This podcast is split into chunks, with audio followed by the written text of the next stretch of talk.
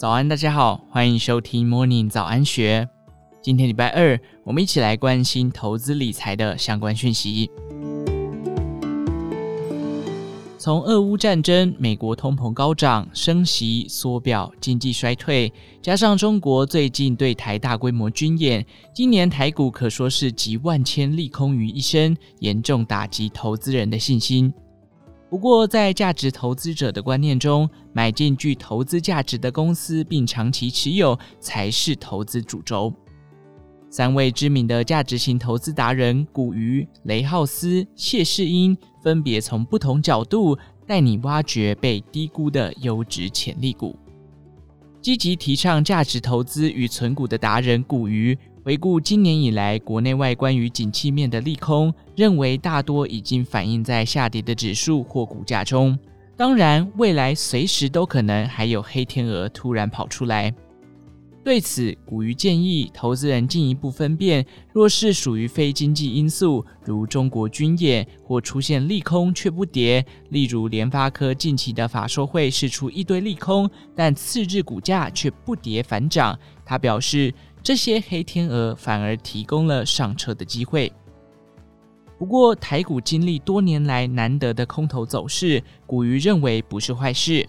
他表示，投资人总要经历空头的洗礼，才能真正知道自己是哪种投资属性。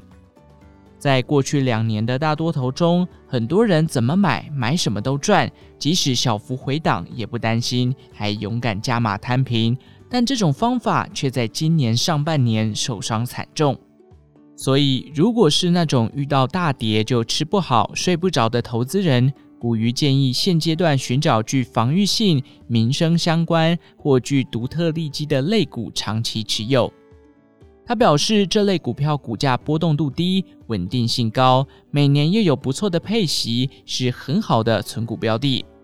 例如，公用事业的天然气与电信股，或具有特殊利基的冠茂与中非等，都可以考虑。如果能承受较大风险，相信富贵险中求的投资人，古鱼建议可以往跌升的重灾区挖宝。例如半导体，甚至被市场点名库存过高或产能过剩的 IC 设计股，历经上半年大跌后，目前其实都有跌升反弹的契机。古鱼以灾情最惨重的面板驱动 IC 为例，例如台股相关的联咏、敦泰、天钰，今年股价从年初跌至近期的最低价，都惨遭腰斩命运。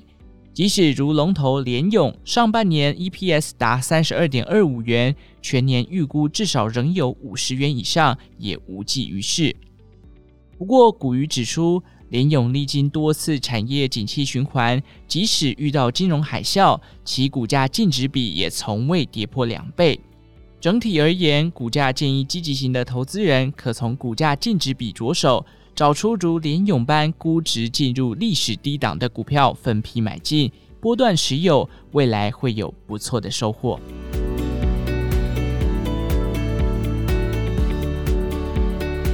台股利空不断，七月中旬宣布进场的国安基金，成为现在市场最大的依靠。财经作家雷浩斯从过往绩效来看，国安基金抄底成功的几率颇高。因此，他建议投资人应该视为长线进场的好机会，开始分批布局绩优股。检视雷浩斯的持股清单，除了已经持有几年的台积电、大力光、如虹等，近年来新增了联发科与宏基。他表示，因为他们拥有台积电的 DNA。雷浩斯解释，台积电在台湾立下的标杆，不只在业绩、制程、良率、供应链等。还有创造被需要且不可或缺的企业经营目标，在这种企业培养出的人才就带着台积电的 DNA，若有机会接掌其他公司，就会带进这优良的 DNA，逐渐改变这家公司的体质。联发科的共同执行长蔡力行，宏基的董事长兼执行长陈俊胜。就是曾于台积电担任高阶主管，将台积电 DNA 带到新公司的最好范例。雷浩斯指出，联发科近年来的产品如五 G 手机、WiFi 六晶片，不但策略正确，更由于他了解晶圆代工的制程，所以高阶晶片效能屡屡胜过竞争对手高通。而陈俊盛进入宏基后，也积极调整宏基的营运模式与获利来源，尤其推动内部创业计划，鼓励优秀员工转任旗下子公司的 CEO 或高阶主管。并且运用集团资源协助这些子公司挂牌，他还破天荒让宏基的股东可以用相对便宜的价格认购这些子公司的股票。例如，最近有家即将挂牌的宏基游戏，已取得国内 PS5 游戏主机软硬体设备台湾销售代理权，雷浩斯就能以相对便宜的价格认购。其他长期持有的股票，雷浩斯也不是放着不动。每年领到某一档的股息，他就会全部用来加码那一档。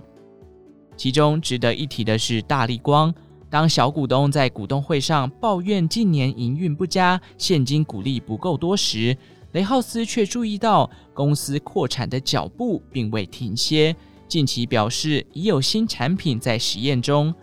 此外，还有三座新厂正在筹设。今年第一季，并公告斥资十亿元新建仓储，这些应该都是为了新产品做准备。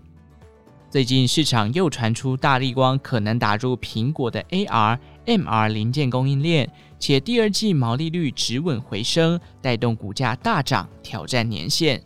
雷浩斯不确定 AR、MR 是不是公司口中的新产品，但他认为新产品、新厂。新仓储的效益最快要到明年下半年才会浮现，因此他建议现在看到股价大涨而买进的投资人还要耐心等待一段时间。靠自创的本利比公式，二十多年来存了上千张股票，现在过着财富自由退休生活的谢世英，投资观念与绩效都令人佩服。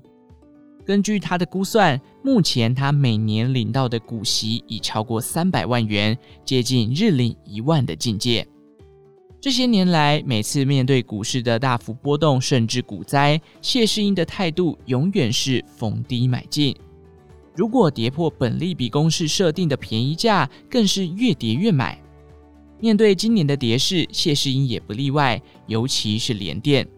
他表示，几年前开始买联电的原因，就是看中它的经营状况不错，加上配息优。例如去年 EPS 为四点五七元，今年配息三元，配息率高达百分之六十五点七。今年业绩比去年还要好，预估 EPS 可达六元。若明年的配息率与今年相同，明年有机会配到四元。以明年的配息计算，股价在四十元以下，已低于他设定的便宜价，这样岂有不买的道理？但今年联电股价大跌的主因，就在于市场预期消费性电子产品晶片库存过高，IC 设计公司减缓下单，而这类晶片大多属于半导体中的成熟制程，也是联电的主要获利来源。除了库存过高，另一个长线的隐忧是。二零二三年起，全球将有数十座新厂陆续启用，势必影响联电的营运。这些难道不会让联电的获利缩水、配息减少吗？对此，谢世英认为，上面提到的营运压力确实存在，不过这就要比较各家公司的竞争力了。他举出三个理由，认为联电受的影响相对有限。首先，联电是全球第二大晶圆代工厂，虽然是以成熟制程为主，但产能与良率还是要比其他小厂、新厂优异许多。其次，联电历史悠久，目前绝大多数设备的折旧早已摊提完毕。若是其他新厂、小厂，他们想杀价抢单，联电绝对有本钱打消耗战。而且，联电资本支出相对台积电低很多。账上现金也相对充裕，因此谢世英的结论是，联电明后年的营运或许会受到影响，但可能仅是成长幅度不如预期而已，未来仍会重回成长轨道，且配息维持一定的水准。目前的股价已经明显被低估了。除了联电，谢世英的核心持股还有统一、大成、长兴、玉山金、台塑等。其中，他表示，今年趁大成下跌时买了一些。大成以往的获利与配息都很好，今年因农粮、鸡蛋等涨价影响获利，但这些涨价的幅度未来都可逐渐转嫁到下游，因此趁好学生一时考坏来买进大成这档股票。这些核心持股之外，谢世英也在积极留意新的标的。他表示，这两年我在注意的股票是富邦金与裕荣，前年还各小买一些。可惜裕荣很快就涨上去，来不及多买。而富邦金则是他近期比较关注的标的。他认为寿险业的营运状况其实是稳定的，只是因为会计准则限制了财报的完整性，仍然值得长期关注并且持有。以上内容出自《金周刊》一三三八期，详细内容欢迎参考资讯栏下方的文章连结。最后，祝福您有个美好的一天。我们下次再见。